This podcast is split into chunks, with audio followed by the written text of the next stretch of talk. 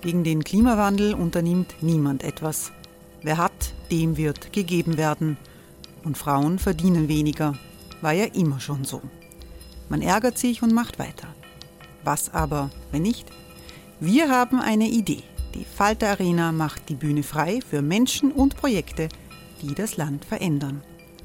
Mein Name ist Eva Konzett. Ich leite das Politikressort im Falter. Und am Sonntag, den 26. Mai, veranstalten wir im Wiener Stadtsaal die nächste Falter Arena.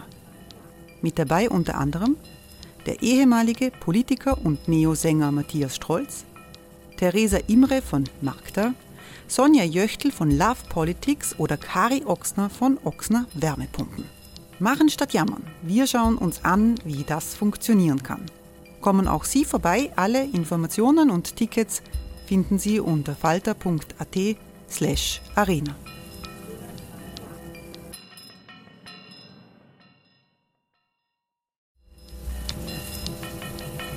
Falter-Podcasts werden durch Werbung unterstützt.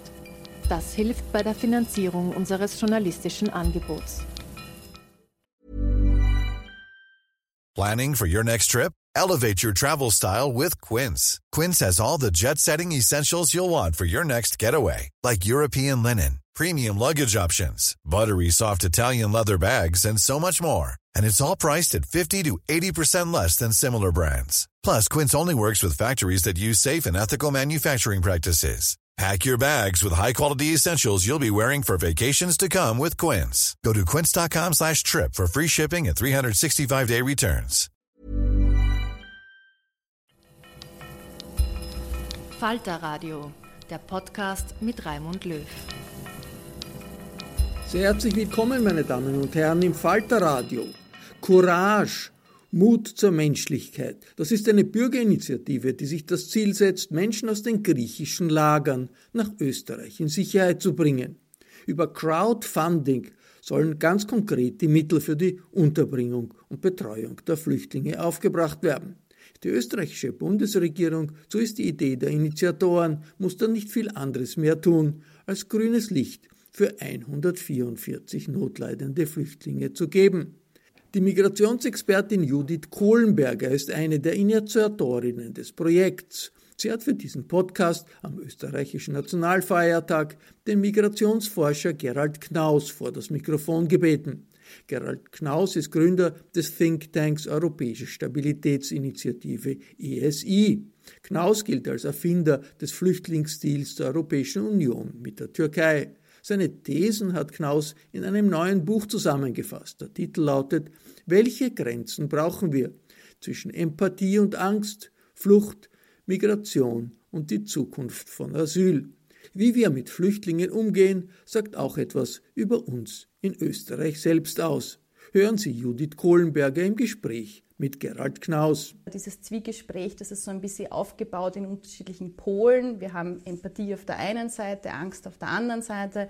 Wir haben Fakten und Statistiken, aber gleichzeitig auch viele Mythen, die sich ums Thema Migration ranken. Es geht um Humanität, aber auch Abschreckung oder Abschottung. Es geht um Menschlichkeit, aber auch unmenschliche, unwürdige Zustände. Und im Kern des Gesprächs steht eigentlich schon diese Situation in Moria, beziehungsweise auch die Möglichkeit einer Evakuierung. Ähm, da nahm ja nicht nur die Idee für dieses Gespräch seinen Ursprung, sondern auch die Initiative Courage, Mut zur Menschlichkeit.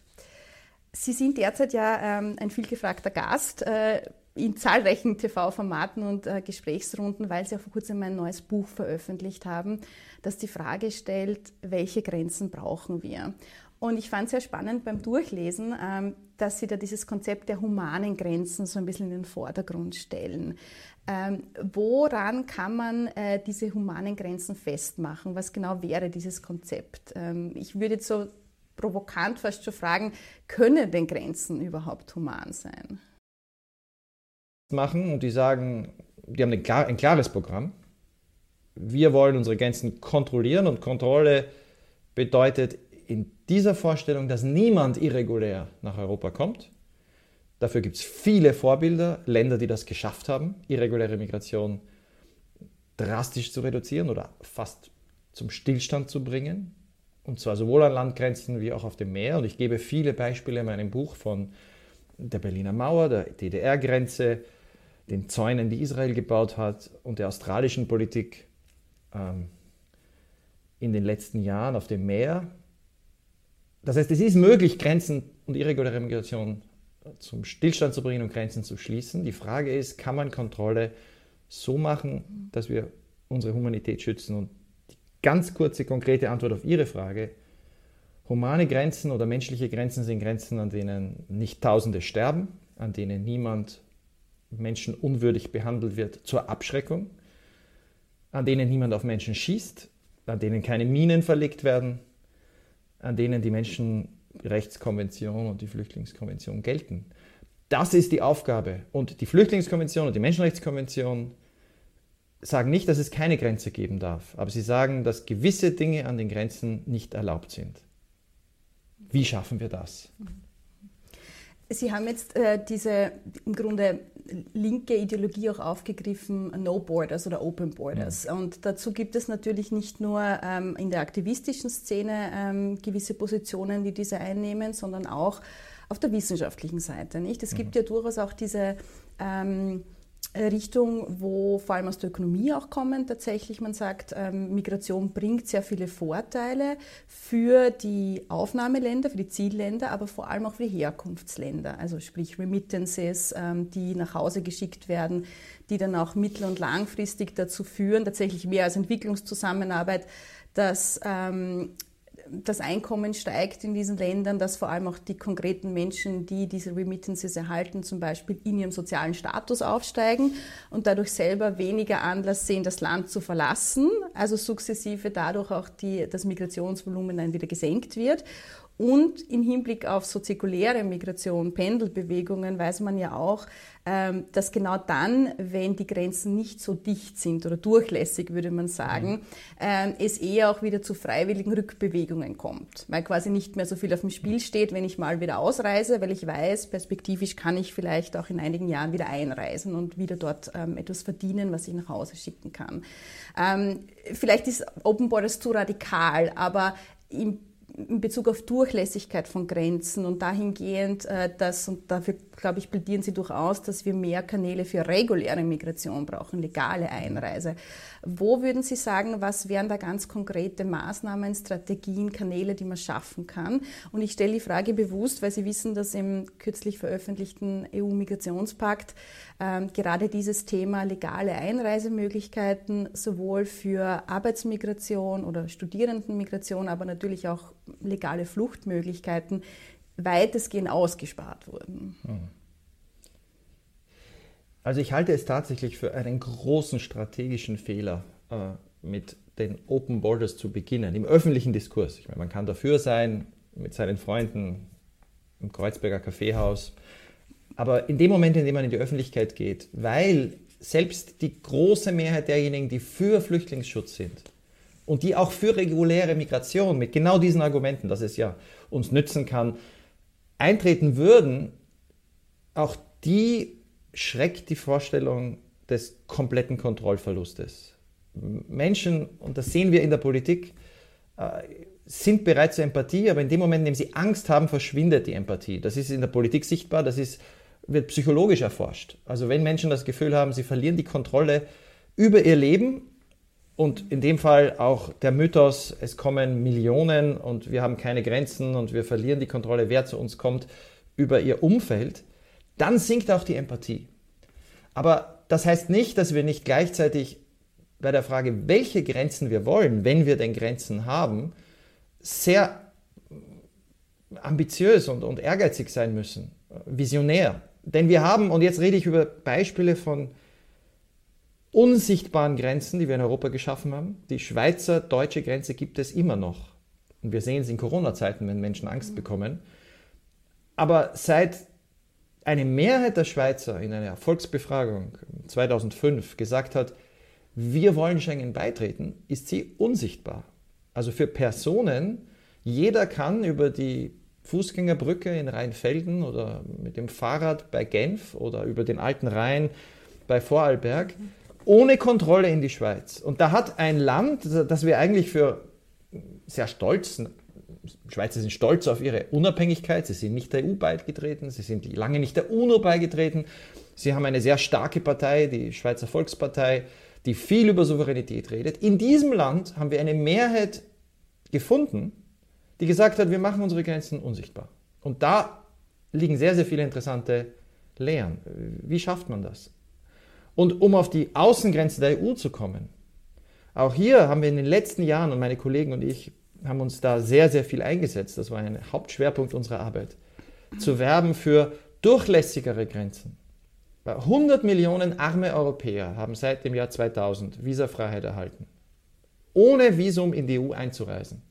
Also in der EU haben wir Grenzen unsichtbar gemacht, nach außen für Ukrainer, für Bosnier, für Albaner, für Georgier, für Moldauer. Moldau das ärmste Land Europas. Die Bürger Moldaus können visafrei einreisen. Und wiederum lag der Schlüssel für diesen Erfolg darin, Innenminister, und zwar eine qualifizierte Mehrheit der Innenminister zu überzeugen. Das heißt, wir haben Erfahrungen, Erfolgsgeschichten, Grenzen unsichtbar zu machen und das Argument in unseren Demokratien zu gewinnen, Mehrheiten zu überzeugen, Grenzen durchlässiger zu machen. Deutschland hat etwa mit den Balkanländern, und das wurde letzte Woche verlängert im Bundestag, eine geniale Lösung gefunden.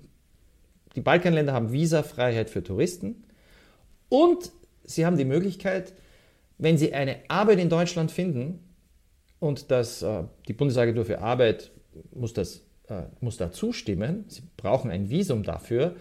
Aber jedes Jahr, und das gibt's ist nicht gebunden an Sprachkenntnisse, nicht gebunden an Qualifikation. Also jeder, der eine Arbeit findet, kann dann in Deutschland arbeiten. Und da wurden seit diese Regelung in Kraft trat 2016 jedes Jahr über 25.000 im Durchschnitt, die aus den Balkanländern nach Deutschland kamen und regulär arbeiten.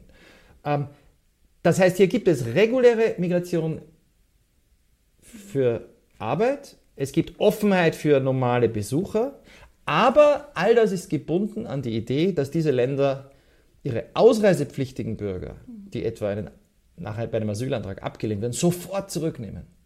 Das heißt, wir haben Kontrolle über irreguläre Migration. Weniger Leute gehen in das Asylsystem, weil es nicht notwendig ist.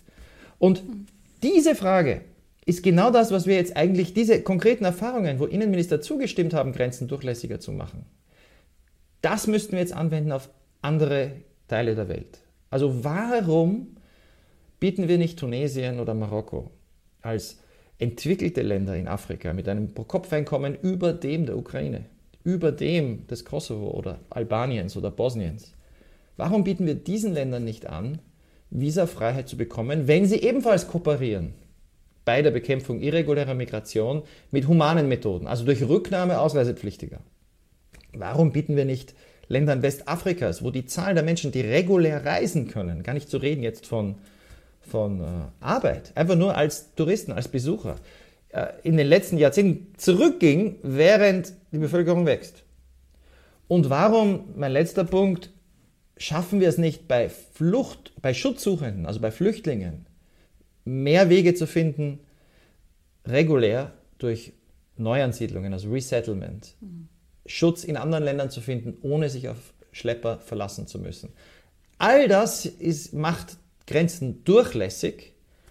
All das ist im Einklang mit der Flüchtlingskonvention. Und das sollte im Mittelpunkt, gerade bei Menschen, die nicht mehr sehen wollen, was wir seit Jahren an den Grenzen Europas auch heute sehen, die das ändern wollen, die müssten das, sich immer die Frage stellen, wie überzeuge ich, so wie in der Schweiz bei einer Volksabstimmung, so wie in Brüssel bei den Innenministern, wie überzeuge ich Mehrheiten mhm. davon, Grenzen durchlässiger zu machen? Dieser Punkt nicht mehr sehen wollen, das bringt mich schon äh, zu dieser Kernfrage nach Moria, was jetzt ähm, seit einigen Wochen ja durchaus wieder in der Medienöffentlichkeit ähm, diskutiert wird. Auf der politischen Agenda, da scheint es schon wieder langsam zu verschwinden. Ähnliches haben wir ja Ende Februar, Anfang mhm. März auch beobachtet. Äh, seitdem hat sich die Situation nicht verbessert, ganz im Gegenteil. Jetzt gibt es natürlich auch Kritiker, und das muss ich jetzt, wenn ich mit Ihnen spreche, ähm, auch ähm, ansprechen, die gerade meinen, dass das EU-Türkei-Abkommen ähm, genau zu solchen Zuständen geführt hätte. Ja, also das, was Sie beschrieben haben, auch versuchen stärker auf Rücknahmen zu setzen, auf Abkommen mit Transitländern, in dem Fall der Türkei, würde, hätte eben nicht funktioniert. Und das Scheitern sieht man jetzt konkret in Moria, auf anderen griechischen Inseln genauso. Die Türkei hat ja Milliarden erhalten, um eben syrische Geflüchtete, die in Griechenland keinen Anspruch auf Schutz haben, wieder zurückzunehmen. Und in der Türkei, und darauf weisen Sie ja zu Recht immer wieder hin, in menschenwürdigen Zuständen untergebracht zu werden und tatsächlich Recht auf Arbeit, Recht auf Bildung zu haben. Das ist ein Teil, der gut funktioniert, ein Teil, der weniger gut funktioniert hat. Korrigieren Sie mich bitte, falls ich das falsch sehe. Scheint mir so ein bisschen die Verteilung jener syrischen Geflüchteten zu sein, die schon in Griechenland bleiben durften, Anspruch auf Schutz haben und verteilt werden sollten. Das hat die ersten paar Jahre funktioniert, ähm, liegt aber auch daran, dass es einige viele EU-Mitgliedstaaten gibt, die sich da an dieser Verteilung nicht so beteiligt haben. Da zum Beispiel muss man sagen, hat Österreich ganz und gar nicht einen großen Beitrag geleistet, weil das immer wieder betont wird. Ähm, was entgegnen Sie da dieser doch häufig vorkommenden Kritik, die jetzt einerseits von NGOs wie Ärzte ohne Grenzen immer wieder in den Raum gestellt wird, aber ich weiß es auch aus der Forschung kommend, gibt kritische Stimmen, die sagen, diese Form der Externalisierung, Abkommen mit äh, Transitländern zu schaffen, würde im Grunde irgendwann dazu führen, dass wir zwar nach innen hin sehr stark uns auf Europäische Menschenrechtskonvention, Genfer Flüchtlingskonvention besinnen, aber de facto immer weniger Menschen auf europäischem Boden aufnehmen, weil wir bringen sie halt in Transitländern unter und verhindern sie an der Weiterflucht. Also ähm, eines der Anliegen, auch in meinem Buch, ist zu versuchen, auch zu beschreiben, welche Konzepte uns sehr leicht in die Irre führen. Ich glaube, eines dieser Konzepte ist der Begriff der Externalisierung. Ähm, denn die Grundfrage ist ja, also es gibt kein Recht auf Migration, aber es gibt ein Recht, menschenwürdig behandelt zu werden. Die Grundfrage ist, welche Form von Kooperation mit Nachbarn äh, verletzt die Menschenwürde und welche Form ist im Einklang mit der Menschenwürde. Die Vorstellung, Menschen, die nicht Schutz in der EU brauchen, in ein anderes Land zurückzuschicken, ist nicht eine Verletzung der Menschenwürde. Äh, die Vorstellung, Flüchtlinge in einem Drittstaat großzügig zu unterstützen, auch den Gemeinden in diesem Drittstaat zu helfen, damit es weniger Anreize gibt, weiterzuziehen, ist nicht nur nicht im Widerspruch zur Flüchtlingskonvention, sondern müsste im Kern einer Offensive weltweit sein, denn die allermeisten Flüchtlinge erreichen nicht Europa. Also die müssten, wenn wir ihnen dort nicht helfen, wo sie sind, helfen wir ihnen gar nicht. Mhm. Ähm, das heißt, die Frage und, und, Externalisierung beinhaltet dann sowohl Kooperation mit folternden Milizen oder wir geben dem Tschad Geld, um Leute mit brutalen Methoden festzuhalten. Mhm. Genauso wie wir unterstützen die Türkei, das Land mit den meisten Flüchtlingen der Welt, wo vielleicht noch mehr kommen werden in naher Zukunft aufgrund der Situation in Syrien. Wir unterstützen die Türkei dabei, äh, dass Eltern Kinder in Schulen schicken können. Wir geben 1,7 Millionen Syrern Geld auf Kreditkarten. Beides ist dann so Kooperation, um irreguläre Migration zu reduzieren. Also die Nuancen fehlen da einfach in der Debatte. Ich glaube, es ist ja. schwarz-weiß. Ja. Also das Wie eine, oft in der Migrationsdebatte, ja, muss das, man sagen. Das, das eine ist ein... Und wir kommen nochmal zurück auf die Frage, also ganz konkret im zentralen Mittelmeer. Ja. In diesem Jahr bis Ende August kamen ungefähr 8000 Tunesier mit Booten nach Lampedusa und Italien. Mhm. Und Malta, also, also die im Hotspots zentralen Mittelmeer. Genau. Ja. Mhm. Und äh, Externalisierung würde jetzt heißen, Achtung, wir sollten darüber nicht mit Tunesien reden. Wir sollten nicht mit den Tunesiern kooperieren, diese Zahl zu reduzieren. Das ergibt überhaupt keinen Sinn, denn die allermeisten dieser Tunesier äh, bekommen keinen Schutz in der EU. Und je mehr sich in die Boote setzen, desto mehr sterben. Das haben wir, also diese Korrelation wird weder rechts noch links bezweifelt. Die Frage ist nur, wie reduzieren wir die Zahl der Menschen legitimerweise und ohne ihre Menschenrechte zu verletzen, die sich in diese lebensgefährlichen Boote setzen. Für Tunesien, wenn wir jetzt anbieten würden, was wir vorschlagen, was ich in dem Buch entwickle für Marokko und Tunesien, dass wir Tunesien visafreies Reisen anbieten könnten, wenn die Tunesier die gleichen Bedingungen erfüllen wie die Ukraine bei diesen Bedingungen zentral Rücknahme von Ausreisepflichtigen. Es ist in keiner Weise im Widerspruch zu Menschenrechten, dass Tunesier, die in Boote steigen und nach Europa kommen und keinen Schutz bekommen, dass die zurückgeschickt werden. Wir sollten das offen sagen. Und wenn das dazu führt, dass weniger Menschen sterben, dann ist das gut. Ich kenne sehr, sehr viele Gambier, die jetzt in Deutschland sind, die verzweifelt an ihre Landsleute appellieren, nicht nach Libyen zu gehen, weil das, was sie erlebt haben, so schrecklich war. Und die sind dafür, wenn ich vorschlage für Gambia oder Westafrika zu sagen, wir definieren einen Stichtag und ab diesem Stichtag sollte jeder aus diesen Ländern, der nach Europa irregulär kommt, sehr, sehr schnell zurückgeschickt werden. Und das ist das Entscheidende, der keinen Schutz braucht. Und da kommen wir dann zur Schlüsselfrage. Und das ist, glaube ich, die Debatte in der Ägäis und über das EU-Türkei-Abkommen. Im EU in dieser Erklärung, die ja kein Recht verändert, alles gültige Recht bleibt in Kraft, griechisches, europäisches und, und internationales, steht explizit, niemand darf zurückgeschickt werden ohne ein individuelles Verfahren in Griechenland. Bei den Syrern kann das eine Zulässigkeitsprüfung sein, weil Syrer in der Türkei automatisch, wenn sie zurückgeschickt werden, Schutzstatus bekommen. Bei anderen, wo das nicht garantiert ist in der Türkei, muss es ein normales Asylverfahren sein. Die Frage ist also jetzt eigentlich keine ideologische, sondern eine praktische.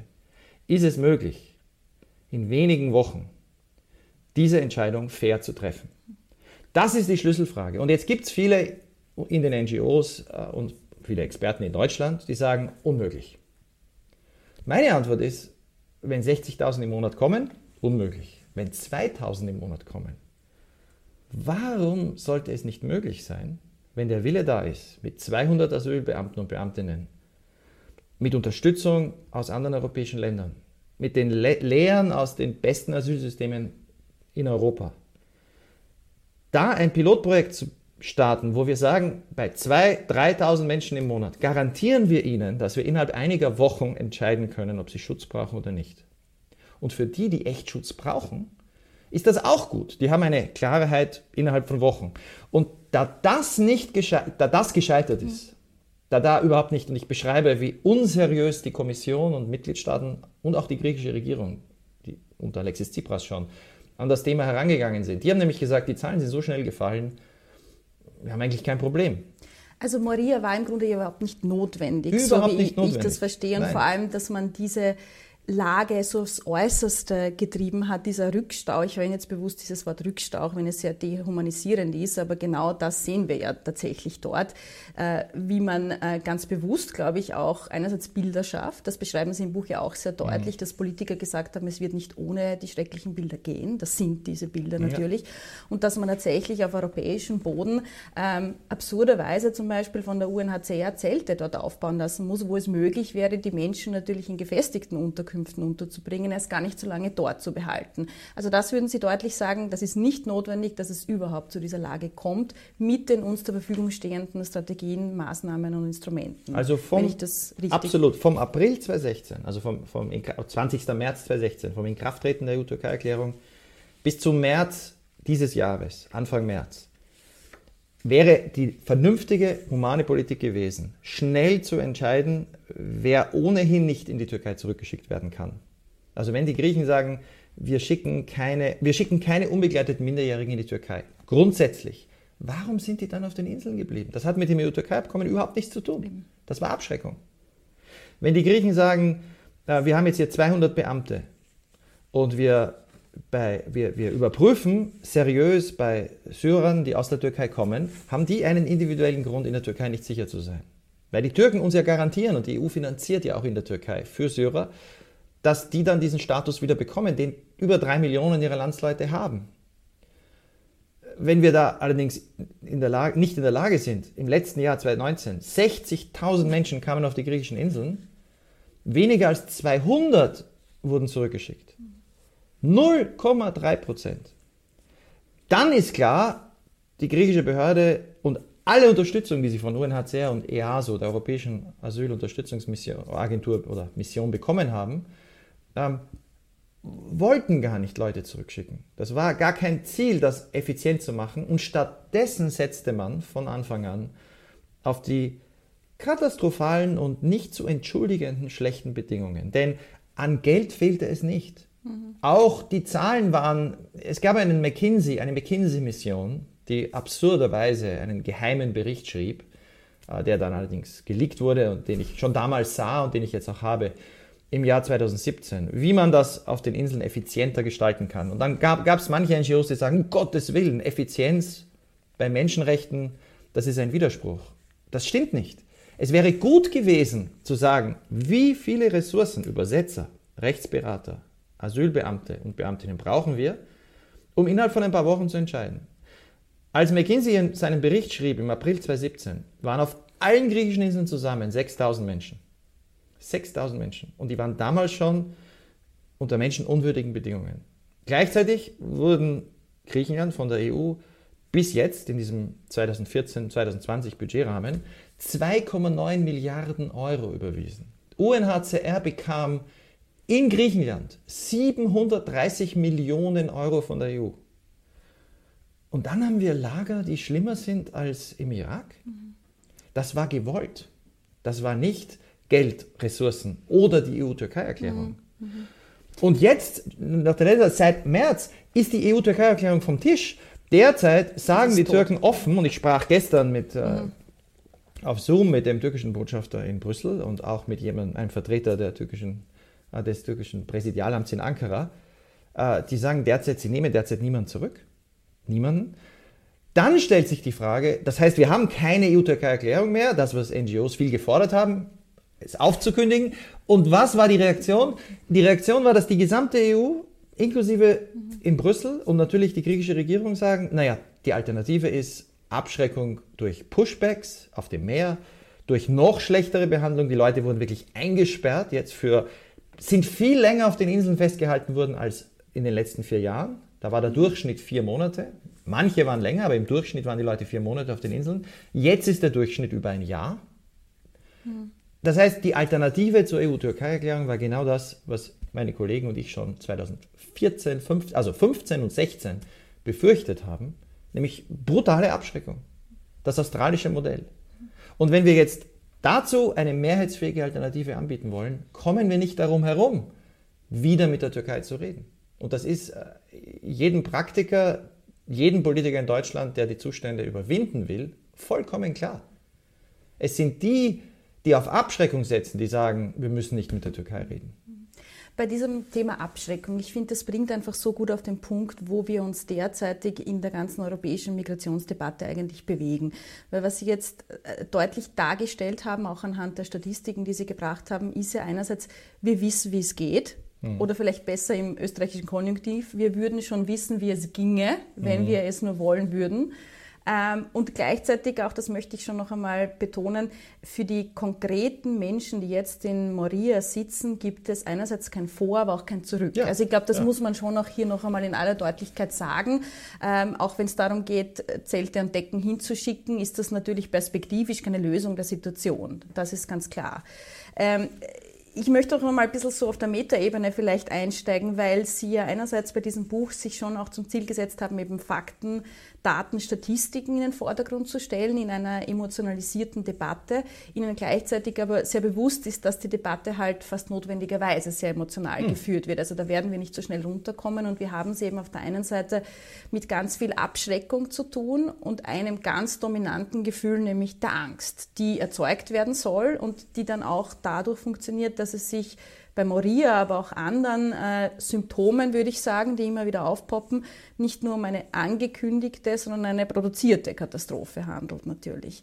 Ähm, wie geht man denn mit dieser Form der Abschreckungspolitik um und mit dieser Angst? Weil ich würde vielen nationalen Regierungen, vor allem der Visegrad-Gruppe, schon unterstellen, dass sie im Grunde ja gar nicht an einer wirklichen Lösung der EU-Migrationsfrage interessiert sind, weil sie ja mit genau diesen Bildern nationale Wählerstimmen generieren. Das ist schon eine Dynamik, die man immer wieder erkennt. Und wo kann man da ansetzen? Also wo sehen Sie da ein bisschen diesen Way Forward und vielleicht das Positive, zu sagen, hier müsste man auch ganz konkret einerseits als Deutschland, als Österreich positive Impulse senden, aber auch auf Ebene der Europäischen Kommission ansetzen. Was, was wären da Instrumente, die uns zur Verfügung stehen? Hey, I'm Ryan Reynolds. At Mint Mobile, we like to do the opposite of what Big Wireless does. They charge you a lot.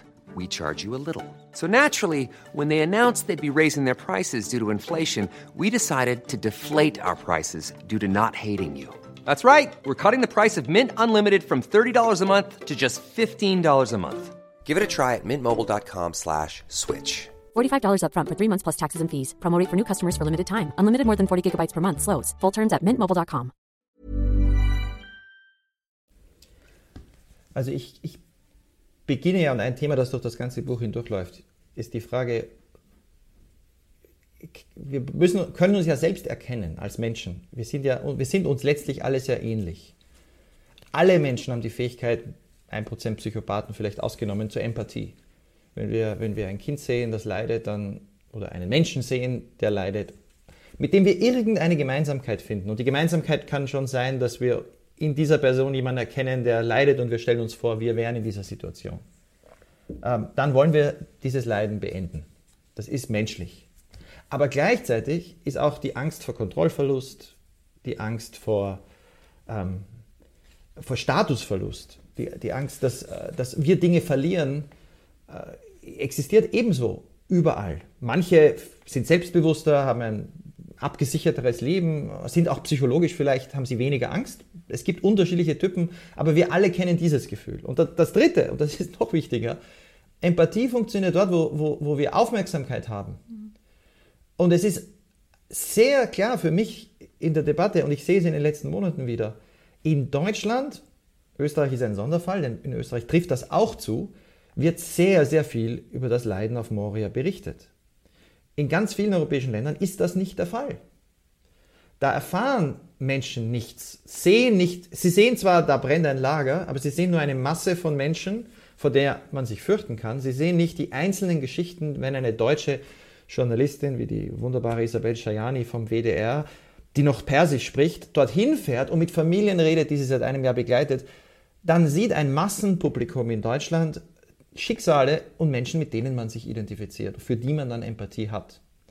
Und dieser Kampf um Aufmerksamkeit ist brutal, aber unvermeidbar. Denn jeder von uns hat nur eine beschränkte Fähigkeit. Ich, ich wache nicht hier auf am Morgen und denke mir, was mache ich für die Krise im Jemen oder im Südsudan. Mhm. Weil ich weiß, ich habe einige Stunden am Tag und bei gewissen Themen kann ich was bewegen, da habe ich Kontakte, vielleicht auch Expertise. Andere Themen sind genauso schlimm, aber da kann ich jetzt, wo ich stehe, nichts ändern. Wir können nicht alle retten. Wir können nicht Haben alle wir retten. Hier, und gehört, das ist ja? richtig, aber das führt nicht dazu, dass wir dann sagen, das heißt, wir retten niemanden. Vor allem nicht, wir retten auch die nicht, deren Leid wir sehen. Und jetzt komme ich auf das Problem produziert haben. Genau, der Solidarität. Ähm, wenn wir Leid sehen und wenn wir wissen, was wir tun könnten, dann ist es einfach nur unmoralisch. Oder zu sagen, wir unterdrücken jetzt unsere Empathie weil wir das Leid instrumentalisieren wollen. Aber da kommen wir auf die wahrscheinlich wichtigste Frage politisch. Es ist ja nicht so, dass die Politiker in Österreich, die sagen, lassen wir die Kinder auf Moria, dass die nicht auch in ihrer Selbstwahrnehmung moralisch sind. Die, die glauben tatsächlich, dass wenn wir die Kinder aus Moria holen, dann kommen vielleicht noch mehr Menschen, dann sterben vielleicht noch mehr Menschen, dann wird das Problem nicht gelöst, sondern nur vergrößert. Das ist eine Position, und ich diskutiere im Detail anhand von Australien, die in der Lage ist, Mehrheiten in empathischen Einwanderergesellschaften wie Australien zu überzeugen. Diese Kettenreaktion sprechen genau. Sie jetzt an. Man hat die Angst, äh, man hat, das Argument ist nicht, wir lassen die Kinder leiden äh, für das Leiden Willens, das wäre psychopathisch, sondern wenn wir diesen Leuten jetzt helfen, dann erzeugt das einen Effekt. Und ich ein Beispiel, dieser, das ich im Buch beschreibe, stellen wir uns vor, ein Kapitän äh, ist auf einem Schiff und er sieht an der Küste in Nordafrikas stehen einige tausend Menschen.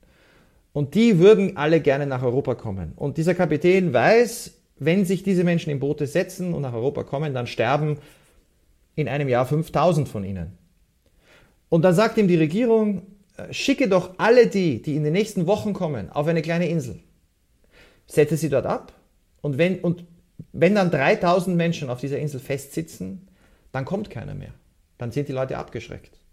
Diese 3000 Menschen leiden, das ist, und ich rede vom konkreten Beispiel Australiens, genau das haben die Australier gemacht. Sie haben einige, drei, einige tausend Menschen auf zwei Inseln gesetzt.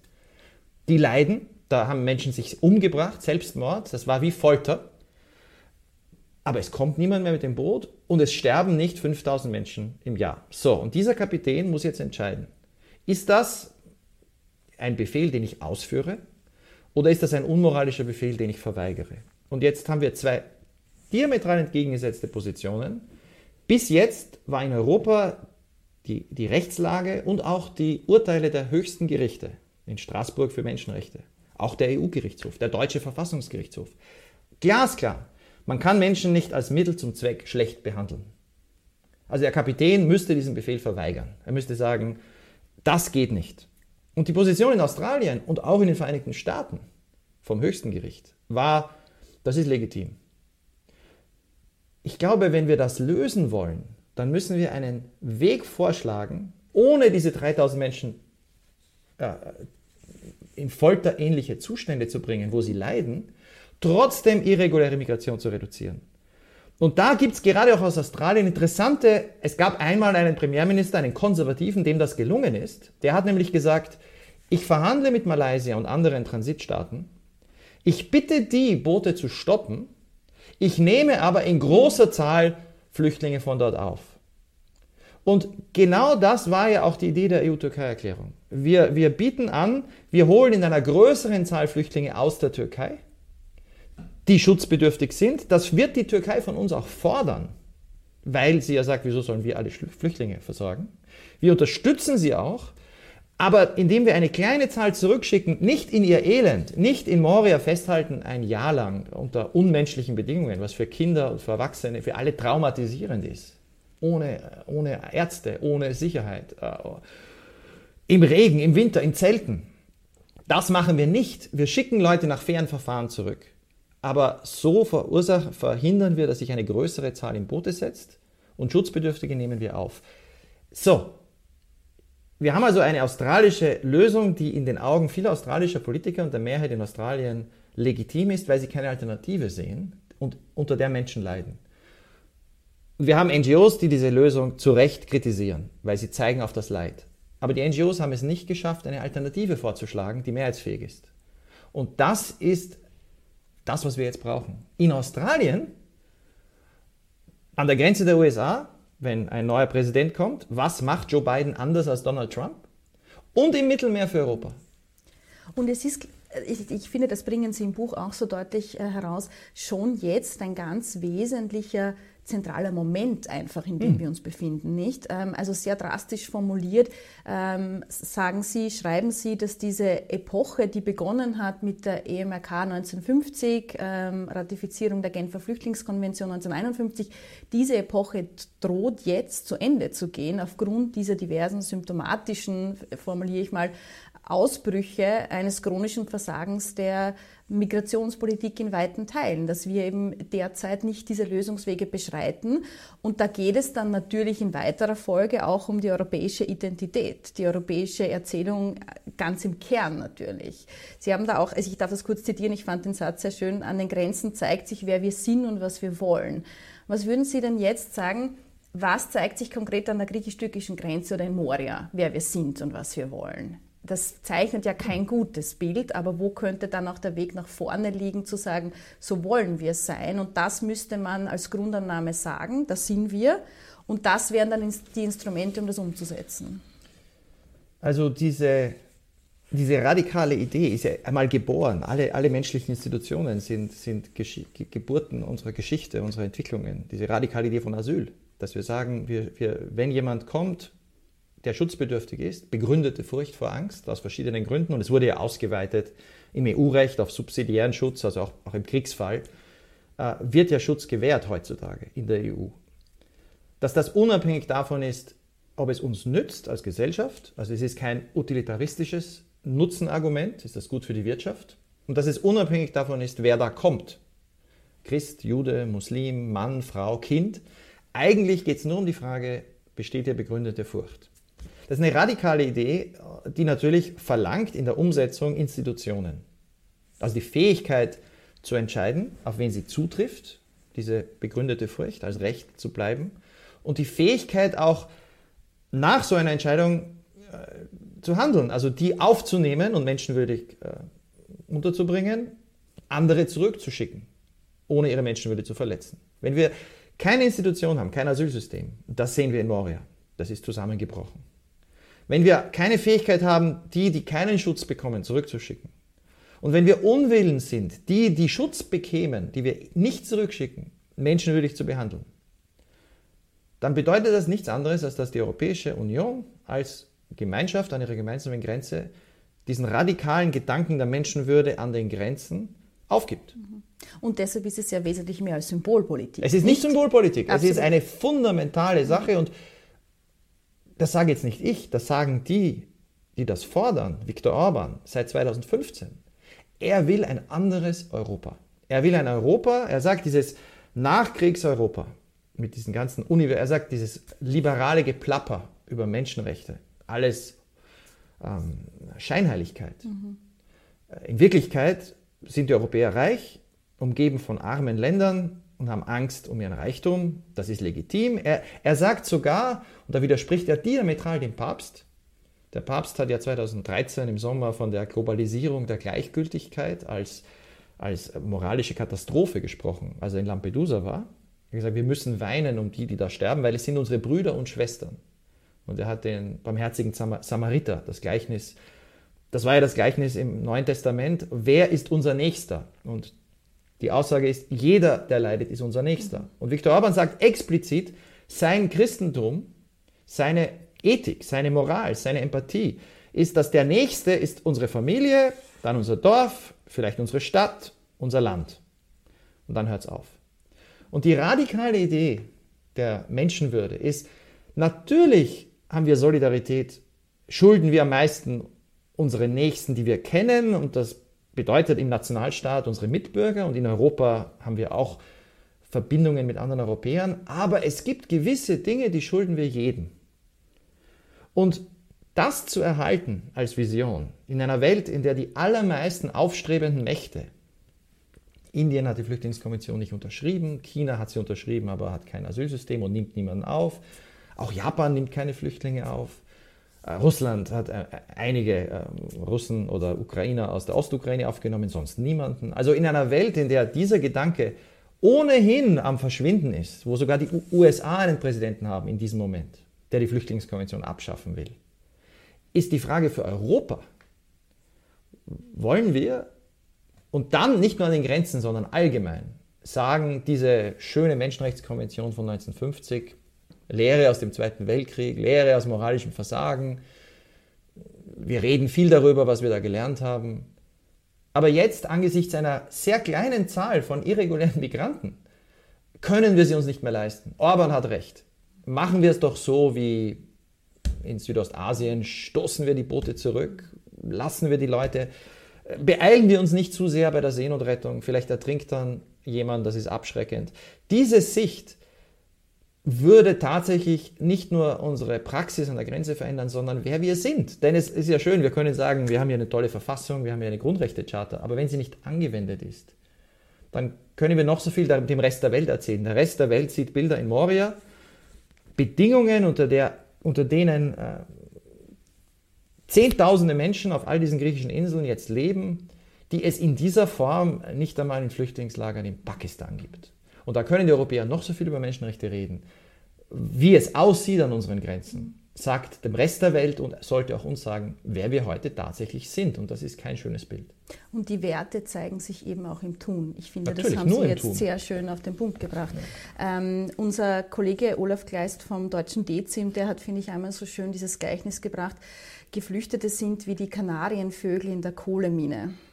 Wenn ihnen die Luft zum Atmen wegbleibt, dann wird sie uns auch bald ausgehen. Und das ist einfach diese Deutlichkeit, einerseits diese globale Form der Solidarität, die Sie jetzt auch mit Rückzug auf den Papst da äh, gebracht haben, auch deshalb, weil wir natürlich alle in Zusammenhang stehen. Also es ist natürlich äh, auch auf einer rein äh, sachlichen Ebene vermessen zu meinen, in einer globalisierten, vernetzten Welt würde uns das nicht betreffen, was auch vielleicht ganz woanders passiert. Man sieht ja diesen Ripple-Effekt auf allen Ebenen. Die Pandemie führt uns auch vor Augen. Und ähm, darum einfach im Kern, dass es auch bei so Themen wie Moria im Grunde um uns selbst geht und um das europäische Kernverständnis. Und ich glaube, da ist es einfach ganz, ganz zynisch zu behaupten, es wäre Symbolpolitik. Also das haben Sie jetzt, glaube ich, sehr gut deutlich gemacht, dass sehr, sehr viel auf dem Spiel steht, das weit über die Symbolik hinausgeht. Ich möchte deshalb ganz zum Ende, weil Sie sind ja gebürtiger Österreicher, obwohl Sie schon sehr lange im Ausland, jetzt konkret in Berlin leben, ähm, noch die Rolle Österreichs vielleicht einbringen. Ich denke, das wird viele Zusehende auch interessieren. Was kann denn Österreich konkret machen? Weil wir sehen schon deutlich, wenn wir über so Themen wie Grenzmanagement, Moria, griechische Inseln, Lampedusa diskutieren, blickt man gerne Richtung Brüssel und sagt, naja gut, das ist jetzt Aufgabe der äh, Europäischen Union. Wir sind außerdem ein sehr, sehr kleines, noch dazu neutrales Land. Wir können ohnehin nichts tun. Also im Alleingang gelingt uns da nichts. Ähm, dem widersprechen Sie im Buch auch sehr dezidiert, wo Sie sagen, dass diese Aussage nationale Alleingänge oder auch Koalitionen mit einigen wenigen Mitgliedstaaten, das würde die EU schwächen. Das klingt so auf den ersten Blick plausibel, das ist aber falsch. Und tatsächlich sehen Sie schon, würde ich meinen, die Zukunft in der Weiterentwicklung der EU und auch in der Bewahrung dieser Werte äh, in der Bildung von Allianzen. Wie können denn solche Allianzen gelingen? Was kann da das Konstruktive sein, das man mitnehmen kann, jetzt auch konkret für Österreich? Also diese Diskussion auf der abstrakten Ebene um den Wert der Menschenwürde, aber auf der praktischen Ebene, was machen wir jetzt in Moria, setzen wir auf Abschreckung, dass niemand kommt, weil die Menschen das Gefühl haben, in der EU geht es ihnen schlechter als in der Türkei oder im Libanon oder in Afghanistan? Oder finden wir einen anderen Weg? Diese Debatte spaltet die EU. Das ist eine Realität. Es gibt Regierungen, die sagen offen, wir setzen auf Abschreckung. Das heißt aber in der Konsequenz, das wird nicht oft so ausbuchstabiert, wir geben die Flüchtlingskonvention auf. Jetzt muss man in der Politik, in der europäischen Politik wie in der nationalen Politik immer Mehrheiten überzeugen. Aber das heißt nicht, dass man nicht Wege finden soll, dass die, die schon überzeugt sind, auch handeln können.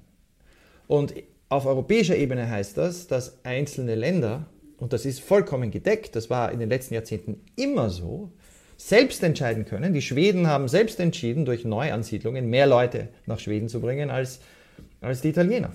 Die Italiener haben jetzt wiederum in den letzten Jahren humanitäre Korridore mit äh, katholischen Organisationen, St. Egidio und andere, wo sie sagen, wir holen uns auch Leute, äh, die schutzbedürftig sind, ohne Rückfrage in Brüssel. Die Finnen haben sehr, sehr viele unbegleitete Minderjährige aus Griechenland aufgenommen, pro Kopf die meisten in den letzten, in den letzten zwei Jahren.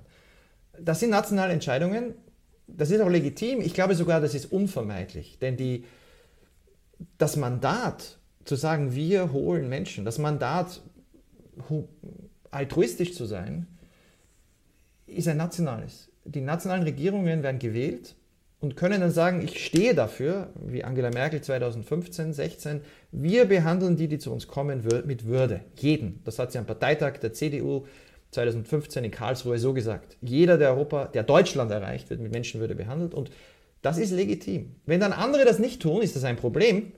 Aber das heißt nicht, dass die Deutschen aufhören sollten. Und sendet einen positiven Impuls Absolut. in Richtung der anderen. Die einzige nicht? Chance, diese Debatten zu gewinnen, besteht darin, zu zeigen, dass Viktor Orban nicht recht hat. Man kann irreguläre Migration reduzieren, man kann Kontrolle behalten und Wahlen gewinnen. Darum ist Angela Merkel für ihn so ein Problem. Die Frau, in seiner Sicht müsste sie längst weggespült sein von einer Welle der, des, der, der entsetzten Deutschen, dass sie, das war ja nicht sie, das war ja die ganze Gesellschaft, aber sie hat das natürlich artikuliert und, und sie hat äh, eine führende Rolle gespielt mit ihrer Regierung, dass sie sagt, wir lassen da jetzt diese Menschen ins Land und wir beschleunigen sogar noch die Asylverfahren, wir investieren, dass die Asylbehörde fünfmal größer ist als zuvor. Äh, wir bringen die Arbeitsagentur schon zu den Asylaufnahmezentren, weil wir wissen, die Leute, die meisten werden bleiben. Wir versuchen gleich die in den Arbeitsmarkt zu integrieren. Das waren alles politische Entscheidungen. Diese, diese Politikerin ist heute die beliebteste Politikerin äh, als Regierungschefin in Europa. Passt nicht ins Konzept. Das passt nicht ins Konzept, weil es zeigt, man kann mit einer humanen Politik, Angela Merkel hat immer auch von Kontrolle geredet, aber sie hat eben immer gesagt, gewisse Dinge macht sie nicht. Das Problem ist, die deutsche Außengrenze ist auch Moria und jetzt müsste sie, müsste Deutschland, müsste Österreich, müsste die EU diese Philosophie auch an die Außengrenze tragen. Das ist noch nicht passiert.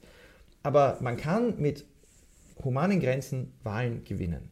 Das ist extrem wichtig in Demokratien. Und jetzt zu Österreich. Der Schlüssel in Österreich ist der gleiche, dass Politiker, Spitzenpolitiker sagen, wenn wir uns für humane, humane Grenzen einsetzen, wir haben ein Konzept. Wir sagen nicht, das wird nicht funktionieren, wir nehmen einfach Leute auf und schauen dann, was passiert. Das ist, das ist unmöglich in, in Österreich. Denn da beginnt sofort die Frage, ja, und wenn dann immer mehr kommen, und wir sind die Einzigen. Österreich hat in den letzten sieben Jahren sehr, sehr viele Menschen aufgenommen. Allerdings hat das aufgehört vor drei, vier Jahren. Nicht über die Verteilung, ja. ja. Aber Österreich hat einen enormen Beitrag geleistet. Äh, wie kontrollieren wir das? Diese Frage muss man in Österreich beantworten.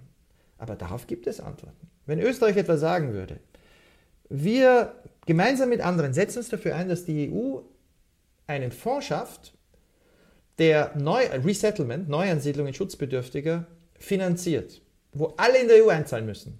Auch die Ungarn, auch die Polen. Das ist der Preis, dabei zu sein in diesem großen grenzfreien Raum. Aber wir setzen dann wie Kanada eine Obergrenze in Österreich jedes Jahr 0,05 Prozent der Bevölkerung, die Schutzbedürftige, die von Kirchen, Bürgern, Gemeinden, Städten ins Land geholt werden können, etwa von Griechenland, auch von der Türkei oder aus dem Libanon. Diese sind schutzbedürftig. Der österreichische Staat überprüft das, macht Sicherheitsüberprüfung, macht Gesundheitsüberprüfung, registriert alles.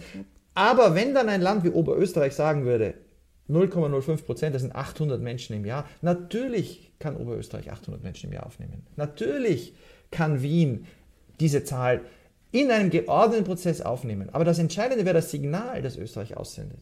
Das wären dann für das ganze Land über 4000 Menschen im Jahr, so wie Kanada. Kanada nimmt jedes Jahr über Patenschaften 20.000 Menschen, nochmal 10.000 über Regierungsneuansiedlungen. Also dieses 0,05% Projekt, das könnte die Zivilgesellschaft hier vorantreiben. Da könnte sich die österreichische Regierung daran beteiligen. Das ist genau das, was in der Vergangenheit auch der Bundeskanzler gesagt hat. Man holt Leute, dass sie nicht abhängig sind von Schleppern. Aber man holt natürlich auch, und das ist sinnvoll, die, die schon in Griechenland sind, die Asyl bekommen mhm. nach, einer, nach einem Verfahren. Aber man erlaubt der Zivilgesellschaft, anstatt dass hier ein Gegensatz konstruiert wird aus Empathie und Kontrolle durch den Staat, man erlaubt der Zivilgesellschaft, sich zu engagieren. Und dann bin ich überzeugt, und das hat Österreich in den letzten Jahren gezeigt, dass es in der Zivilgesellschaft sehr viel Empathie gibt. Und das ist auch keine parteipolitische Frage. Das sind Sozialdemokraten, das sind Grüne, das sind aber auch sehr, sehr viele Christdemokraten, äh, katholisch motivierte, die sagen, wir wollen das Gleichnis des Samariters, wir wollen helfen, weil das unser Verständnis des Christentums ist. Dann gibt es in Wien äh, Leute, die mit Religion nichts am Hut haben, die aber sagen, das sind jetzt Schutzbedürftige, das sind Mitmenschen. Diese Empathie ist kein Programm einer Partei, könnte mehrheitsfähig sein, wenn sie verbunden wird mit einem guten System. Und da glaube ich, das fehlt vollkommen in den jetzigen Vorschlägen aus Brüssel. Aber auch da wäre es sinnvoll, dass ein paar Länder vorangehen und dann sagen, liebe Polen, dieser Fonds, in den wir alle einzahlen, weil das ist die europäische Solidarität. Wir, wir zwingen euch nicht, Leute aufzunehmen, gegen euren Willen. Wir zwingen euch auch nicht dieses absurde Schema, dass ihr Leute zurückführt. Das wird auch nicht klappen. Mhm. Ihr könnt einzahlen, aber dann könnten, warum lasst ihr nicht euren Städten und euren Kirchen auch die Option zu sagen, wir nehmen Leute auf? Wie in Kanada. Dann könnte Gdansk oder, oder also Danzig oder, oder, oder Warschau sagen mit den Bürgermeistern, wir haben auch diese Fähigkeit. Wir würden eine negative Spirale nach unten umdrehen. Und hier ist Österreich ein wichtiges Land, weil die Visegrad-Länder schauen auf Österreich. Deutschland äh, müsste natürlich vorangehen. Da gibt es, glaube ich, eine Bereitschaft. Ich habe mit vielen deutschen Politikern darüber geredet. Aber Deutschland hätte, wäre enorm geholfen, wenn ein Land wie Österreich, das ja ganz sicher mit dieser Regierung äh, auf, nicht auf naive, offene Grenzen setzt. Jeder kennt die Position vom Bundeskanzler. Wenn Österreich sagen würde, diese Art von Humanität, das ist etwas, das ist auch hier mehrheitsfähig, dann wäre das ein Signal an die Slowakei, an Polen, an Tschechien. Nicht, die sie zu zwingen, aber sie zu inspirieren. Und im Kern steht im Grunde ja dieser Wert der Sicherheit, nicht? Also im Grunde wollen natürlich die unterschiedlichen Lager, und Sie haben das formuliert als konstruierte Gegensätze, und ich mhm. glaube, das ist es vielfach, Sicherheit, die sich Europäerinnen und Europäer wünschen, aber auch Sicherheit für die Schutzvertriebenen, die genau diese Sicherheit ja suchen. Das ist ja der Fluchtgrund, äh, weniger als zum Beispiel ähm, aus dem Mittelmeer gerettet zu werden.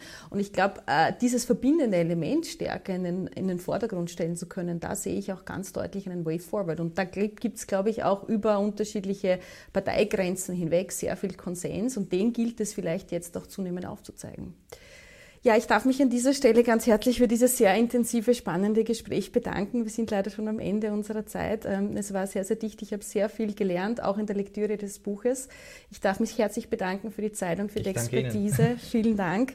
Ja, und Sie alle lade ich ganz herzlich ein, sich im Anschluss an dieses Gespräch auf courage.jetzt auch über ihre konkreten Handlungsoptionen zu informieren, wenn es um eine positiv gestaltete Migrationsdebatte geht, aber vor allem auch konkrete Handlungsoptionen für die Evakuierung Morias und den Beitrag, den Österreich leisten sollte. Das Buch von Gerald Knaus trägt den Titel Welche Grenzen brauchen wir?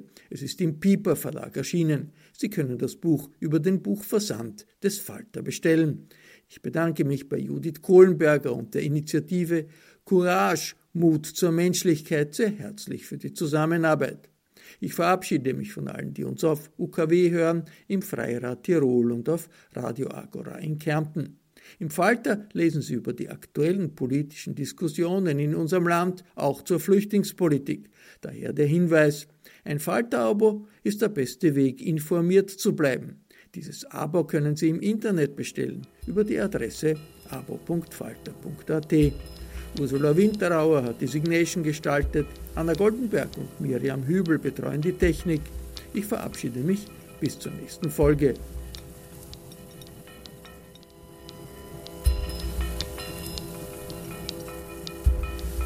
Sie hörten das Falterradio, den Podcast mit Raimund Löw.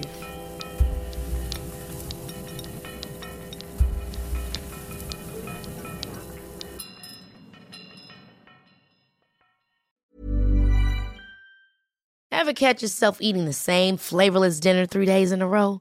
Dreaming of something better? Well, HelloFresh is your guilt-free dream come true, baby. It's me, Kiki Palmer. Let's wake up those taste buds with hot, juicy pecan-crusted chicken or garlic butter shrimp scampi. Mm. Hello Fresh. Stop dreaming of all the delicious possibilities and dig in at HelloFresh.com. Let's get this dinner party started. Planning for your next trip? Elevate your travel style with Quince. Quince has all the jet setting essentials you'll want for your next getaway, like European linen, premium luggage options, buttery soft Italian leather bags, and so much more. And is all priced at 50 to 80% less than similar brands. Plus, Quince only works with factories that use safe and ethical manufacturing practices. Pack your bags with high-quality essentials you'll be wearing for vacations to come with Quince. Go to quince.com/pack for free shipping and 365-day returns.